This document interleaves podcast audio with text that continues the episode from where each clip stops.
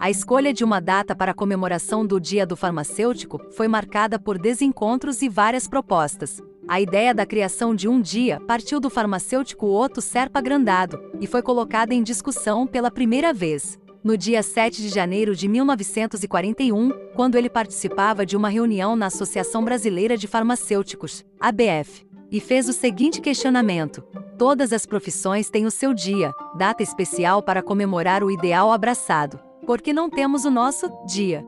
Deste questionamento surgiu a proposta para a criação do Dia do Farmacêutico, no dia 20 de janeiro, é comemorado o Dia do Farmacêutico. A data foi escolhida em função da fundação da Associação Brasileira de Farmacêuticos, ABF, em 20 de janeiro de 1916.